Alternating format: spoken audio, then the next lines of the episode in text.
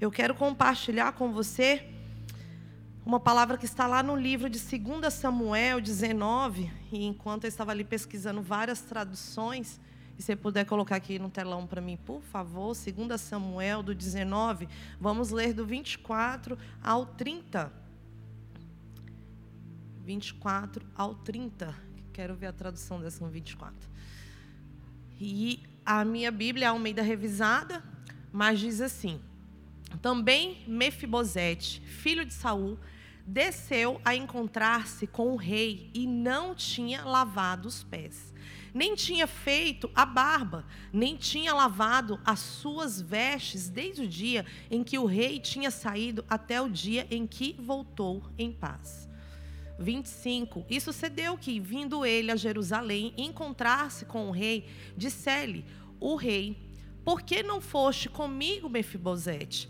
Eu vou continuar aqui na minha. 26. E disse ele: Ó rei, meu senhor, o meu servo me enganou. Porque o teu servo dizia: Ao bar darei um jumento, e nele montarei, e irei com o rei, pois o teu servo é coxo. Demais disto, facilmente, fa, falsamente acusou a teu servo diante do rei, meu senhor. Porém, o rei, meu senhor, é como um anjo de Deus. Faze, pois, o que parecer bem aos teus olhos, porque toda a casa de meu pai não era senão de homens dignos de morte diante do rei, meu senhor. E contudo puseste a teu servo entre os que comem a tua mesa. E que mais direito tenho eu de clamar ao rei? E disse-lhe: Ó oh, rei, porque ainda mais falas de teus negócios? Já disse eu: Tu e reparti as terras. E disse Mefibosete ao rei: Tome ele também tudo, pois já veio o rei, meu senhor, em paz à sua casa. Feche os seus olhos. Vamos orar por essa palavra. Pai, obrigada por esse tempo, obrigada por esse momento, obrigada por essa palavra, obrigada pelas revelações, Senhor, porque cremos e entendemos que tem famílias aqui sendo representadas, tem pessoas, Pai, precisando de libertações, tem pessoas precisando, Pai, do teu conhecimento divino, das tuas ministrações na mente e nos nossos corações, Pai. Seja bem-vindo em nosso meio, Pai. Te damos graças, Senhor. Te damos graças e te honramos. Dizemos, Senhor, que somos mais do que felizes, porque somos escolhidos por um Pai que pode todas as coisas. Em nome de Jesus, amém. Pode tomar o seu assento. Por que, que eu fiz questão de ler o versículo 24? Na realidade, eu tinha separado aqui do 26 ao 30. Essa história é uma história muito conhecida, que é a história de Mefibosete. Inclusive, muitas pessoas fazem confusão com Mefibosete porque não entendem que na palavra de Deus existem dois. Mas eu vou falar do mais conhecido. E depois você pode pesquisar, eu te dou os endereços aí bíblicos para que você possa estar tá se aprofundando em leitura e saber que Deus fala com você diariamente. Amém? E se eu fosse dar um tema para essa mensagem, eu daria pensando em nossas atitudes. Como o Mefibosete foi um referencial e muitas pessoas utilizam como sermões para falar de uma parte sobre o crescimento, sobre a prosperidade. Glória a Deus por isso, porque entendo assim também. Mas eu quero dizer sobre uma visão de lealdade. Eu quero dizer sobre uma visão de se aliançar, sobre uma visão de ter palavra. Eu quero dizer sobre não ter necessidades contratuais. Aí você vai falar, pastora, misericórdia, se não fizer contrato, né? Eu não vou conseguir sobreviver nessa empresa, eu não vou conseguir desenvolver aquilo que eu fui chamado para desenvolver, e não é sobre isso. É sobre praticarmos de fato cumprir a nossa palavra. E eu quero dizer aqui para você também sobre uma pesquisa que há pouco tempo foi feita. De acordo com pesquisa, o cérebro esquerdo também está conectado. Você que vê uma imagem né? E você tem essas características, provavelmente você vai ver a imagem de uma forma diferente quem tem o cérebro direito desenvolvido de tal forma e você vai verificar agora conforme eu for falando. Então, de acordo com pesquisa, o cérebro esquerdo está conectado à lógica, sequenciamento, pensamento linear, matemática e fatos. Quantos cérebros esquerdos aí bem desenvolvidos nós temos? Só um? Um? Dois? Aí. Eu já sou do direito. O cérebro direito é mais visual e intuitivo. Às vezes é chamado de cérebro analógico. Tem uma forma de pensar mais criativa e menos organizada, apesar de eu ser bem organizado. Mas pesquisas sugerem que o cérebro direito também está conectado à imaginação, pensamento holístico, intuição, artes e ritmo e visualização de sentimentos. Eu acredito que a grande maioria da, das mulheres, né, por ser ligadas muito ao sentimento. Mas por que, que eu estou te falando isso? Porque quando nós olhamos para as pessoas e o que elas passaram, de acordo com a palavra de Deus, com a Bíblia, automaticamente nós entendemos como nós temos um Deus inteligente. Ele colocava as pessoas, e hoje as descobertas em grandes empresas, em grandes corporações, estão sendo assim, pessoas elas faziam um estudo da característica de alguém para colocar ela no lugar de trabalho, desenvolvimento, colocar ela em, uma, em um ambiente X, porque ela vai ter um desenvolvimento muito maior. Mas Deus descobriu e Deus fez isso. E quando ele foi, na verdade, ajustar quem seriam os reis, quem seriam os soldados, a história que cada um tivesse, ele pensou na característica, porque foi ele que nos formou. Foi ele que nos fez. Então, quando vemos histórias assim como a de Mefibosete, pensamos: meu Deus, um cara com uma situação tão trágica, uma história tão difícil como essa, e esses versículos que acabamos de ler está contando sobre ele ter sido traído por o seu servo. Está contando sobre um rei ter acreditado no servo e não nele. Está contando sobre ele de uma forma muito estratégica, saber alcançar o coração de um rei. E por diversas vezes temos chances de estar ao lado de pessoas que têm uma cadeira de autoridade, que têm uma certa influência, mas não temos a expertise, o desenvolvimento de alcançar o coração daquela pessoa. Logo pensamos, mas fulano é isso, fulano faz aquilo, fulano tem tal, né, tal ponto negativo. Pensamos muito no negativo, mas não pensamos no positivo e o que, que aquilo pode nos favorecer. E eu não digo sobre um interesse pessoal, eu não digo sobre um interesse específico, mas dizer que a grande, a grande e o grande problema de muitas pessoas é a falta de comunicação. É a falta de conexão, é a falta de relacionamento. Eu li muito sobre relacionamento, e inclusive eu quero indicar livros para vocês depois, vocês podem me procurar, que é a chave para qualquer coisa na vida é você ter um bom relacionamento. Então eu vejo essa situação na vida de Mefibosete, eu vejo essa situação na vida de Jonas, eu vejo essa situação na vida de rei Saul, eu vejo essa situação na vida de Davi. Então não podemos escolher de forma alguma a maneira que as pessoas vão nos tratar, mas podemos escolher a maneira que devemos tratá-las. Isso fará toda a diferença em nossas vidas. Mefibosete, o filho de Jonas, como eu disse para você, tem dois, não filho de Saul, mas neto de Saul, neto de Saul e consequentemente sobrinho do outro Mefibosete. Em 2 Samuel 21:8 você pode tirar essa diferença aí. Então Jonas era um homem de caráter, que deixou o mesmo legado de caráter ao seu filho Mefibosete. A história de Jonas relata nos textos bíblicos, ele deixa claro que ele foi uma pessoa de caráter exemplar. Ele possuía uma personalidade firme, firme que refletia decisões sensatas e ações corajosas. Uma das minhas orações e que eu faço hoje é que, de fato, eu tenha decisões sensatas. Porque diversas vezes queremos pesar pelos nossos sentimentos, diversas vezes queremos fazer porque não estamos bem naquele dia ou porque não acreditamos no outro. Ou porque o outro de fato não se dá bem com você, você não tem uma. Uh, como que eu posso dizer? E eu não estou achando aqui o sinônimo agora, no frio a gente pensa menos. Mas pessoas que às vezes você não tem tanta afinidade. E aí você começa tomando uma atitude, não porque você é sensato, em decisões, mas porque aquele sentimento influenciou você.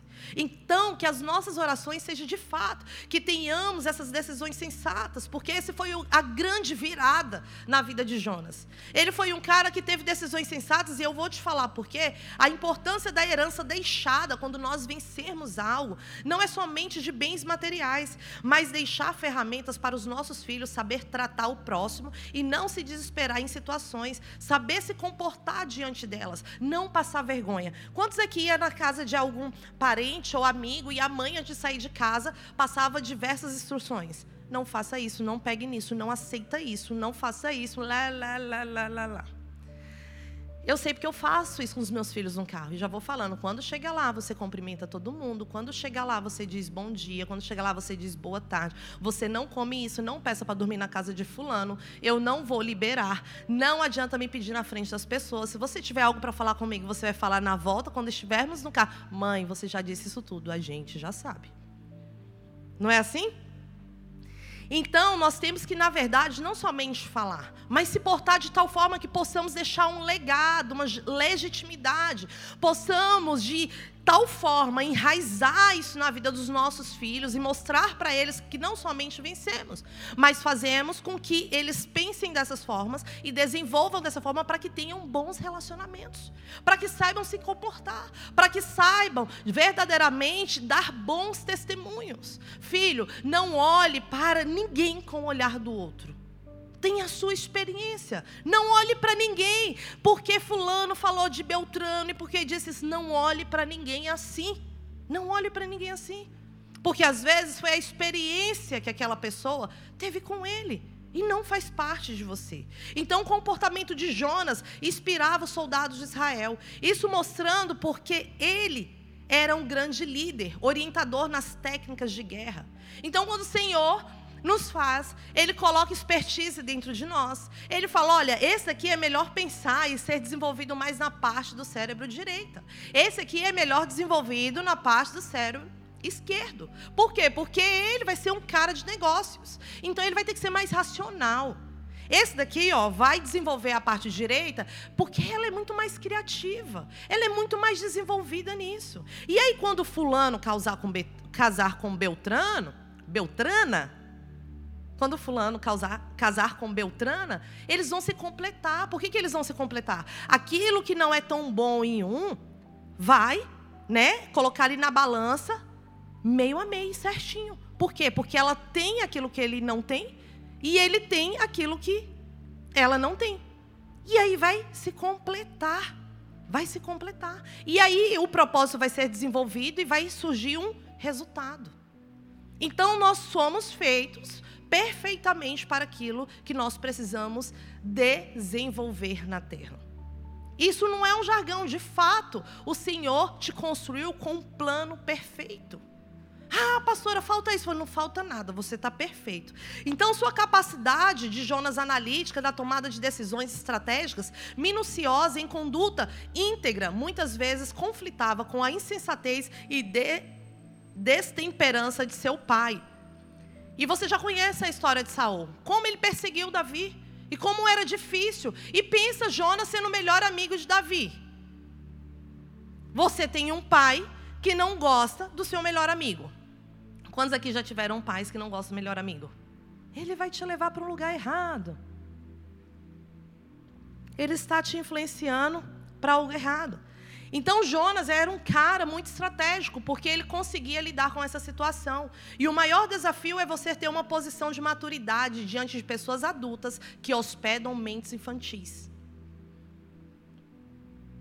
Eu vou repetir para você. O maior desafio é você ter uma posição de maturidade diante de pessoas adultas que hospedam mentes infantis. Quanto já viu pessoas assim, você explica a gravidade da conduta, mas sempre é o que eu quero, o que eu quero. Tem que ser dessa forma, não dimensiona que aquelas criancices respinga em quem não tem nada a ver com as situações. Jonas, Jonatas tentou mediar por vezes uma aproximação entre Saul e Davi, e mesmo em meio àquele ambiente pesado, Jonatas fiel, foi fiel a Davi e ao mesmo tempo honrou seu pai, acompanhando até na hora da morte. Quando Davi ficava chateado com alguma coisa que Saul tinha feito e perseguido, o que, que Jonatas fazia? Chegava lá e falava: Cara, não fique assim, isso vai passar. E aí, quando meu pai foi embora, você vai ser aquele que vai reinar. Você vai ser aquele que vai sentar naquela cadeira. Então, por que, que você está assim? O teu Deus é contigo. Meu pai vai passar, essa situação aqui com meu pai vai passar. E vocês vão ficar bem e tudo. Passa essa fase de vida. Ele tinha uma maturidade para lidar com as duas situações. Entre dois inimigos, pessoas que não se aceitavam, pessoas que tinham resistência um com o outro, ele sabia lidar com essa situação. Ou seja, se dividir em dois para guardar sua lealdade e caráter. E se dividir em dois é muito difícil. Uma mãe sabe muito bem isso, quando os filhos começam a brigar e ele fala, mãe, ele fez isso, o outro fala, ele fez isso, e você não tem que ficar do lado de nenhum e de outro, você tem que falar, se resolva. Porque você é mãe. Não tem essa de o filho tal é o filho predileto, viu, gente? Não tem essa. E eu fui liberta disso porque eu achava que o meu irmão mais novo era sempre o queridinho. Mas as mães, elas sempre tendem a olhar para aquele que não consegue se desenvolver da mesma forma que o outro consegue se desenvolver e ela tenta dar uma ajudinha, mas não é um filho predileto. Ela está tentando administrar, ela está tentando arquitetar aquilo. Então, Jonatas, ter fortalecido Davi e sua confiança no Senhor, tem colheita geracional para ele. Ambos renovavam a aliança que tinham, prometendo proteger a sua descendência um do outro. Quando Davi fosse compassado como rei de Israel, ele seria seu segundo essa história que eu acabei de dizer para vocês. E o interessante é que eles tinham essa aliança e ele dizia assim: Olha, eu vou proteger sua descendência, eu vou proteger sua descendência. E de certa forma, eu achava isso muito longe, porque depois que a pessoa morre, você lembra de alianças que você fez, aquilo que você prometeu, você pratica aquilo que você prometeu. E eu conheci um casal fantástico, inclusive são da igreja, e que fizeram isso. Eu acredito que o homem ele tem que ter palavra. O homem ele tem que ter caráter. O homem cristão tem palavra. Mas não tem como ser diferente disso. Se eu digo eu sou cristão, eu tenho que ter uma palavra. Eu não posso viver no meio de mentira. E eu quero abordar aqui uma situação. Às vezes você marcou um encontro, às vezes você marcou um jantar e a pessoa te liga e fala: "Você está onde?" E você responde: "Estou chegando." Está chegando mesmo ou você está saindo de casa? Então nós precisamos ter palavra. Eu estou em tal lugar e vou demorar tanto tempo para chegar. Ah, mas você não cumpre. É, não cumpro, mas olha só, eu estou sendo claro com você, eu estou sendo transparente, é isso que está acontecendo. Então, um homem de palavra, ele tem essa prática selada, ele tem o comportamento, a atitude dele mostra palavras sobre a vida dele que prevalece. E esse casal de amigos, eles fizeram uma aliança assim. E ele conta esse testemunho, eu acho muito lindo esse testemunho. Ele tinha uma grande amizade com um pastor amigo. E eles se aliançaram, falaram: olha, o que morrer primeiro vai cuidar da família do outro. Não vai deixar nada faltar, nem para a esposa, nem para os filhos. Não vai deixar nada faltar. E o que, que aconteceu? Um amigo dele, pastor, veio a óbito. Faleceu e ele falou: minha palavra tem que prevalecer, porque eu dei uma palavra para ele sobre essa aliança. Então eu tenho que prevalecer com a minha palavra. O enterro aconteceu, tudo aconteceu, e depois ficou a esposa e dois filhos. E enquanto ficou a esposa e dois filhos, ele pagava aluguel, ele pagava colégio, ele pagou um curso para ela se desenvolver, ele deu um carro para ela, ele fazia as compras mensais, ele sustentava duas casas. Ele sustentava duas casas. E ele disse que começou a orar para o marido dessa viúva chegar. Meu Deus do céu, manda o marido, manda o marido, porque eu não vou dar mais conta. Manda o marido, manda o marido e minha palavra vai prevalecer. Três anos depois, essa viúva casou. Glória a Deus. Aí vocês gritam aí, glória a Deus. Casou. E essa viúva casou. Até hoje, ele ajuda os filhos desse amigo. Até hoje. É linda a história. Eles já tiveram aqui com a gente, a gente sabe. Mas o que eu quero dizer para você é que não precisou de um contrato.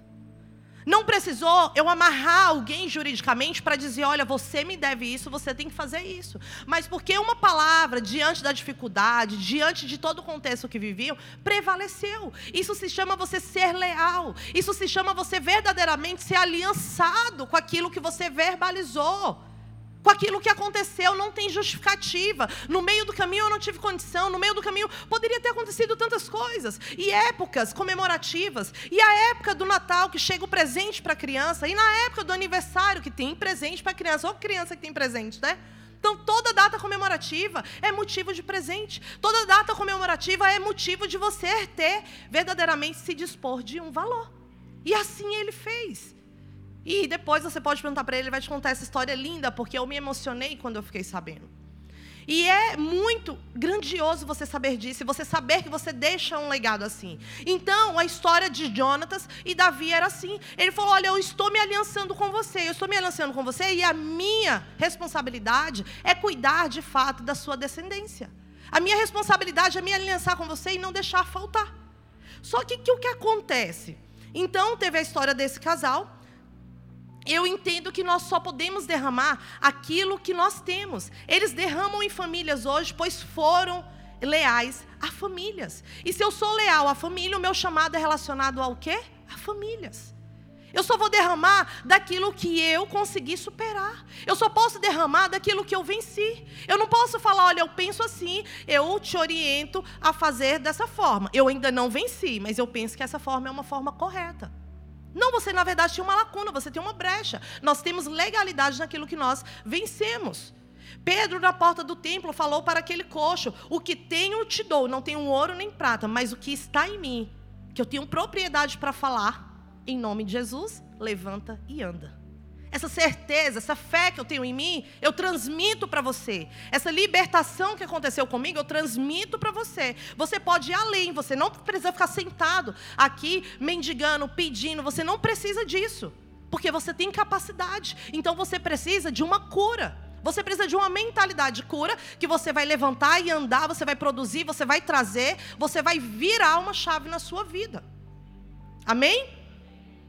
Alguém que tenha certeza e a consciência clara das condições de vida. Só posso compartilhar do que eu tenho em nome de Jesus, ou o que você tem hoje você pode compartilhar em nome de Jesus? O que você pensa aí que você já venceu? Aquilo que você tem legalidade, aquilo que você pode falar de uma forma muito transparente. Olha, eu venci isso, então eu tenho legalidade para te falar sobre isso.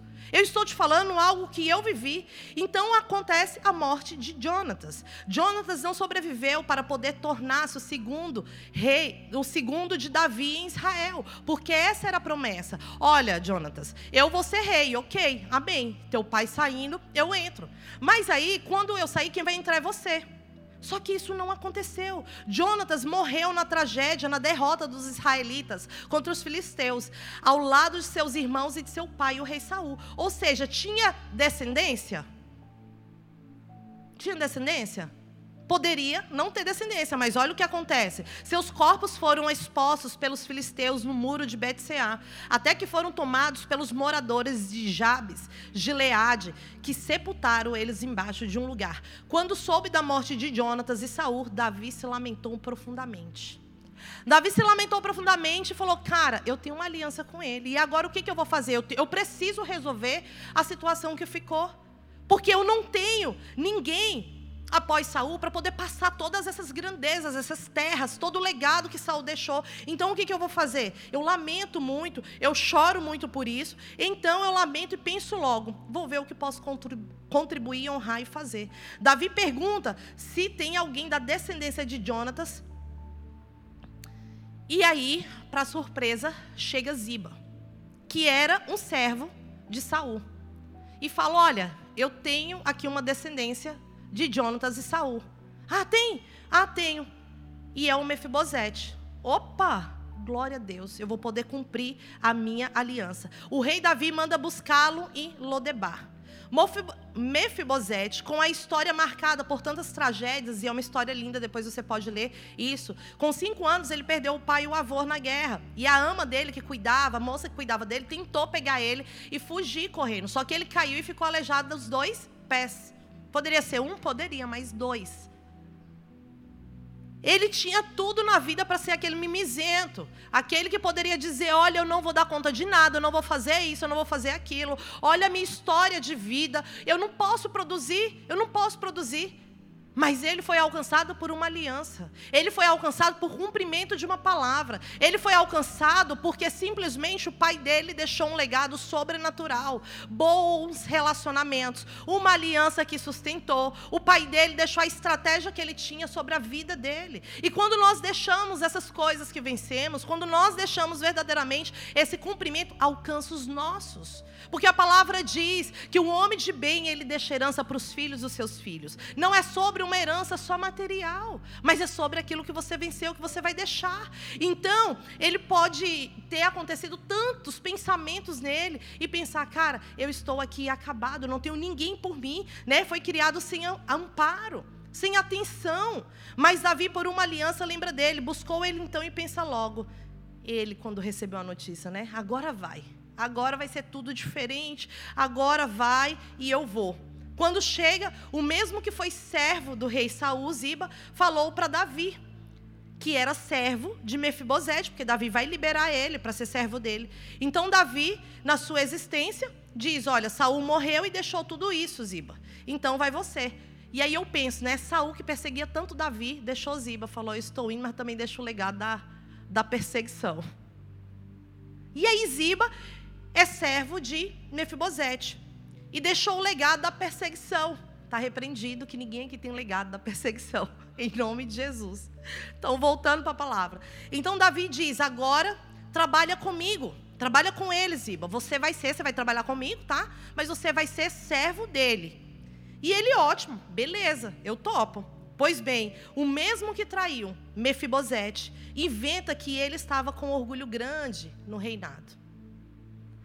Aproveita uma oportunidade, deixa Mefibosete lá, que precisava de alguns cuidados a mais e para poder montar num cavalo. Precisava de alguém que o ajudasse. Ele falou: vou ajudar em nada, ele vai ficar aí para trás. Fui correndo ali para conversar com Davi. Davi vai para a morte de, de Absalão. E aí Davi vai lá para a morte de Absalão. Beleza. Quando ele for para lá, ele não vai ter contato com Mefibosete. Então, vou me dar bem foi correndo na frente, chegou a contar a história para Davi. Davi acredita e diz que tudo que pertencia a Saul agora pertence a quem? A Ziba. Olha aqui, eu estou te dando tudo. Ah, ótimo, beleza. E aí a cultura da época dizia que quando você se lamenta por alguém, por um rei, por uma autoridade, você não lavava os pés e você não trocava de roupa. Era um sacrifício, que foi o que a gente leu no texto lá no início. E aí, o que, que acontece? Mefibosete estava assim. Falou para o rei chegar em paz, eu vou estar aqui jejuando. Eu vou estar aqui fazendo esse sacrifício. E aí é o contexto que nós acabamos de ler. Então Davi acredita nele, passa toda a herança para ele. E ele poderia pensar, né? Meu Deus, que vida difícil. Eu não preciso disso. Eu não preciso passar por isso. Olha só toda a confusão que aconteceu. Olha a situação que eu tô, que eu ando, dependendo do outro. Tá horrível essa situação. Será que não foi Deus que me deu todas essas terras, todas essas coisas, porque eu fui mandado buscar. Ele nem sabia que eu existia. Será que foi Deus que não me deu? Poderia passar assim na mente dele. Mas o Senhor quer que nós experimentamos medidas maiores. O Senhor quer que nós experimentamos medidas maiores nos nossos sentimentos e nas nossas atitudes, no material e no espiritual. Esse é o plano perfeito do Senhor, que você cresça, que você cresça, que você cresça e que você cresça. Que você se desenvolva, que você se desenvolva e que você se desenvolva. Quanto mais nos desenvolvemos, mais vamos alcançar coisas poderosas na terra. Então, Mefibosete, quando passou por toda essa situação, ele estava treinado emocionalmente. Quando você está treinado emocionalmente, nada te ataca. Nada te ataca. Porque o seu emocional está fortalecido, ele está resiliente. Você não liga mais para fofoquinha, você não liga mais para o que falaram na internet, você não liga mais para erros passados. Você está com os olhos fitos na cruz, você está com os olhos fitos em Jesus que te libertou, Jesus que te salvou, Jesus que te deu a oportunidade de uma nova vida, de uma nova visão. O seu olhar tem que estar nisso. Então, Mefibosete estava com a visão de nisso. Poderia ter passado por tudo isso. Ah, isso pertence a mim, não pertence ao outro. Não abro mão, não. Ele adora saber até Mefibosete chegar. E aí, quando o rei Davi chega lá da morte de Absalão, aí é, Mefibosete vai se encontrar com ele, humildemente vai se encontrar com ele e conta verdadeiramente o que tinha acontecido. E quando ele conta o que tinha acontecido, Davi acredita em tudo que ele que ele contou, acredita em todo o relato, mas diz assim para ele: "OK, agora você vai dividir então com Mefibosete". Pensa, você passar por tudo isso, algo que é direito seu, mandaram te buscar. E aí agora diz para você que além de você achar que vai colocar a mão em grandes coisas, beleza, agora você divide. Sabe pai e mãe quando compram um presente, um brinquedo nada a ver e fala, olha, é para os dois dividir. Ninguém aceita, nem criança aceita. E aí, olha o coração de Mefibosete. Ah, Senhor, o Senhor é como um anjo. Somos homens fortes, a minha geração é de homens fortes. E quer saber? Eu não preciso disso, pode deixar tudo para Ele, humildemente, que a palavra diz. Pode deixar. Agora você pensa alguém abrir mão de um direito adquirido. Você pensa alguém abrir mão de algo que ele não teria acesso se ele não soubesse que Davi iria mandar chamá-lo. Se por muito menos fazemos questão de detalhes, fazemos com que as nossas posições privilegiadas, assim como ele tinha uma posição privilegiada na corte de Israel, ele fala no versículo, ele diz assim: Olha, o que eu mais posso pedir para você, rei? Porque eu já estou na, sentado na sua mesa diariamente. Eu não tenho o que pedir para você. E eu vejo muitas pessoas mimizentas, chegando em Deus, ai, pastora, minha vida foi difícil. Ai, Senhor, olha, eu não aguento mais. Eu falei para Deus, olha, Senhor, ou se eu tenho uma atitude, eu vou morrer. Você vai morrer. Que não é você que orienta o que o Senhor tem que fazer.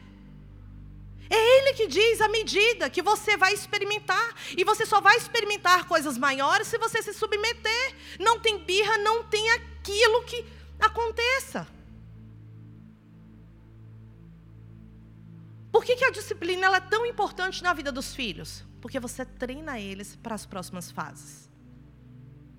Quando alguém é pego muitas das vezes fora, né? Que apronta, ah, em casa a mãe adula, o pai adula, não pode, está frio, não precisa lavar a louça. Não faz isso, não, não precisa passar vassoura, não, você não nasceu para isso. Você tem sim faculdade. Você nasceu para estudar. Você não vai treinar ele ou ela. Quando chegar lá no casamento, vai ter problema, porque você pode ter mil servos. Uma hora você vai ter que levantar para fazer algo, e o seu marido vai ficar estressado com tanto mimimi. A sua esposa vai ficar estressada com tanto mimimi porque ela quer um homem dentro de casa. E Mefibosete fala: Cara, o negócio é o seguinte: a minha geração é firme e forte. Eu sei o que eles passaram, nós somos homens corajosos. Manda a faca. Manda o que precisar mandar. Então, o que eu quero dizer para você é que sentimentalmente Mefibosete estava tratado, estava vencido. Alguém que passou por tantas dificuldades, momentos trágicos, ele diz: Olha, nada mais me abala, porque eu passei por tudo isso. O que, que são bens materiais diante de um homem temente a Deus? É um anjo, aquilo que ele fala, aquilo que ele realmente coloca ali diante de Deus, é aquilo que ele faz, aquilo que ele cumpre. É um governo nas mãos do Senhor, é um governo que dá espaço para a palavra de Deus ser exaltada. É um governo que reconhece o Senhor Jesus Cristo como Senhor de todas as nações. É esse tipo de governo. O que que eu vou dizer não para esse cara? Eu não tenho como dizer não. Se ele acha por bem me dar metade, beleza, tá valendo. Então, mesmo sendo traído por seu servo, ele divide a herança com o seu traidor. Permanecer fiel aos princípios, mesmo quando se teve a vida cheia de dificuldades e tragédias, é ter um caráter ilibado. É ter um caráter ilibado. Agora, eu penso, se ele tem esse caráter, será que Jonatas não teve esse caráter de legado para poder ter deixado para o seu filho? E o que nós estamos deixando? O que nós vencemos? Quando lembrarmos de nós, alguém lembrar de nós, vão lembrar de quê? Da forma bonita que eu me visto? Ou vai lembrar daquilo que eu venci? Ou vai lembrar daquilo que fez diferença? Levítico 18:5 diz: "Obedeçam os meus decretos e ordenanças, pois o homem que os praticar viverá por eles." Você vive por aquilo que você vence. Você vive por aquilo que você vence. O segundo tópico diz: "Eu sou o Senhor." Aqui Moisés está falando, orientando o povo, e ele fala de uma forma minuciosa, depois o que cada etapa deve ser desenvolvida, deve ser alcançada. E assim nós vemos nas escrituras que todas as coisas me é lícito. Mas nem tudo me convém. O que convém você, aonde você está, onde você está sentado, aquilo que você está desenvolvendo profissionalmente, o que convém você fazer e o que convém você não fazer. É sobre esse tato, é sobre essa sensibilidade, é sobre essa orientação que o Senhor quer que nós experimentamos, para que isso ecoe por gerações, para que isso alcance pessoas que às vezes a minha o meu pé físico não pode alcançar, a minha presença não pode alcançar, mas aquilo que você faz ecoa para a eternidade. As histórias que você completa ecoa para a eternidade. Aquilo que você também não completou vai ecoar. Vai ecoar. E qual é o legado que precisamos deixar? Quais as atitudes que precisamos modificar? O que, que é que nós precisamos rever? O que, que é que nós pensamos que precisa ser modificado? A forma que pensamos, a forma que vivemos orientadas pelas nossas atitudes. Não, pastora, é porque eu sou mais dominante. Ah, é porque eu sou mais analítica. Não, não é só sobre isso, como eu li aqui no início para vocês. Não é sobre isso, porque isso não vai prevalecer na sua vida. Você pode ser uma pessoa criativa, mas você pode ser analítica também. Você pode ser uma pessoa é, é, analítica, mas você pode ser uma pessoa criativa também. Vice e versa. As duas coisas você pode ser. Você pode desenvolver. Mas às vezes você tem que se perguntar: eu estou aqui por quê, Senhor? Eu estou aqui, qual é a medida que o Senhor quer que eu experimente maior? Essa manhã fique de pé no seu lugar. Feche os seus olhos. A história não é sobre o que fizeram com você, mas é sobre o que você está fazendo com o que fizeram com você. Você vai fazer disso uma grande história, ou você vai fazer uma história de choro, de questionamentos, o porquê, o porquê, não vai levantar. Ah, mas eu já fui muito maltratado. Mas você pode ser motivo de destaque pela sua lealdade. Você pode ser motivo de destaque pela sua aliança. Porque você fez a sua palavra valer. Não precisou de contratos para você cumprir aquilo que você precisa cumprir. Que nós venhamos cumprir aquilo que o Senhor deixou para que eu e você cumprisse. A nossa lealdade, a nossa transparência, não faltar. Ah, eu sou cristão por isso mesmo que você tem que ir na frente cumprir aquilo que você foi chamado para cumprir. As pessoas conhecerem o Evangelho por aquilo que você prega nas suas atitudes. Alguém disse: e de pregar o Evangelho, se necessário for, utilize palavras. Sabe, as pessoas conhecer Jesus por você, o seu jeito de ser. Ah, pastor, eu tenho um gênio difícil. Continua assim. Você só não pode é agredir o outro. Você falar, tem pessoas que são mais ríspidas, é uma característica dela.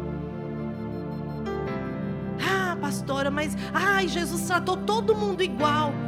Tá, Jesus tratou todo mundo igual. Mas Jesus insistiu para curar alguém? Por favor, deixa eu te curar. Pelo amor de Deus, deixa eu fazer isso. Não, nós temos que querer ser assim. Nós temos que querer desenvolver. Nós temos que querer ser intensamente, intencionalmente aquele que vai deixar um legado. Eu tenho muitos erros, meu marido tem muitos erros. Por mais que eu tente criar os meus filhos de uma forma muito perfeita, eu não vou conseguir, porque somos imperfeitos. Mas aquilo que eu venci, aquilo que eu já entendi, aquilo que eu já libertei, eu preciso passar adiante. Não pode ficar só na minha mente, ai, porque eu penso assim, pastora. É porque a visão, tem tantos teólogos, e o Senhor não me chamou para ser teólogo, apesar de ser formado em teologia. O Senhor não me chamou para ser teólogo. O Senhor me chamou para contar as ministrações que Ele coloca no meu coração. E o referencial é a palavra dele.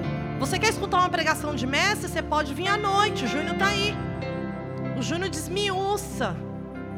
Mas é um chamado dele, é o meu chamado. O Senhor hoje está falando para você nessa manhã. Ei, você tem um chamado específico. Reconheça o seu chamado. O legado que você está deixando daquilo que você venceu é o suficiente. Vai libertar outras pessoas. Ah, Jesus, e o que eu não sei? O que você não sabe, o que eu ainda não te contei? Eu quero te contar todos os dias. Está aqui, ó. Levanta e anda. Está tudo aqui na minha palavra. Aqui você tem todas as respostas para todas as áreas da sua vida. Para tudo que você precisa. Mas você tem praticado? Você quer verdadeiramente deixar um legado? Você quer que os seus filhos, os seus netos sejam encontrados pelas alianças que você fez? Você quer?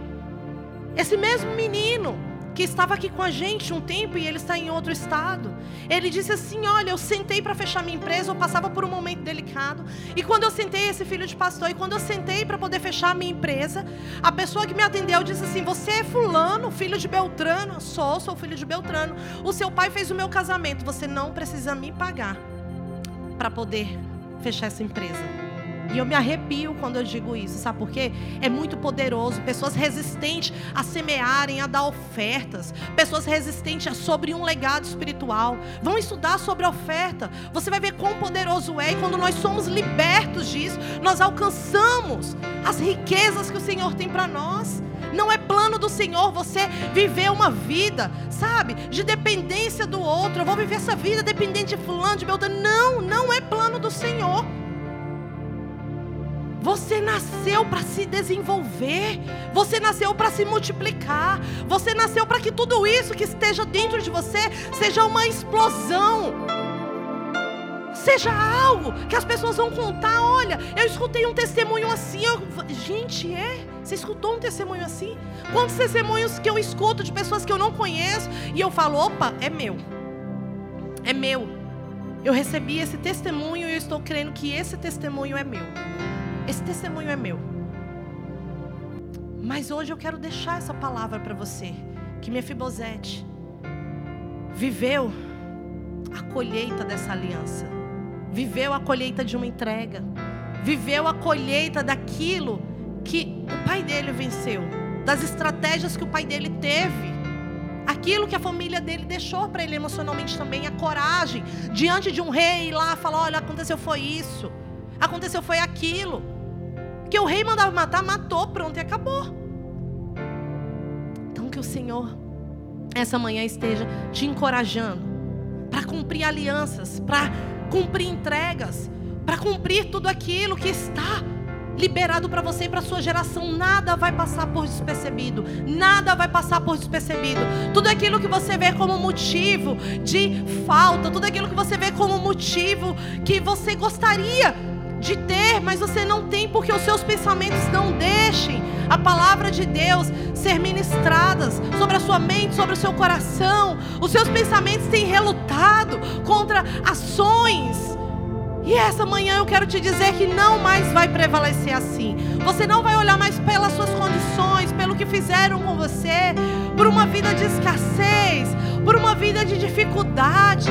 Talvez você esteja num lugar, assim como significado de Lodebar ser um lugar do nada, ser um lugar que não oferece nada, vamos dizer assim.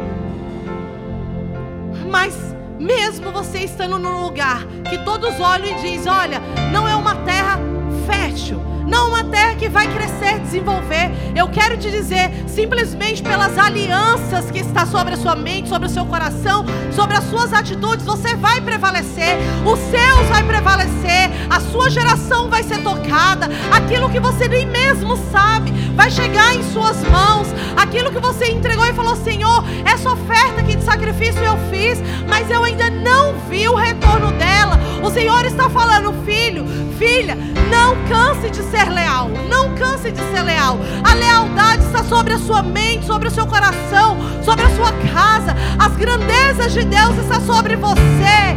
Abra as portas para que você ouça, para que você seja modificado, para que você seja trabalhado, para que você seja liberto, para que você venha vivenciar tudo aquilo que está liberado para você.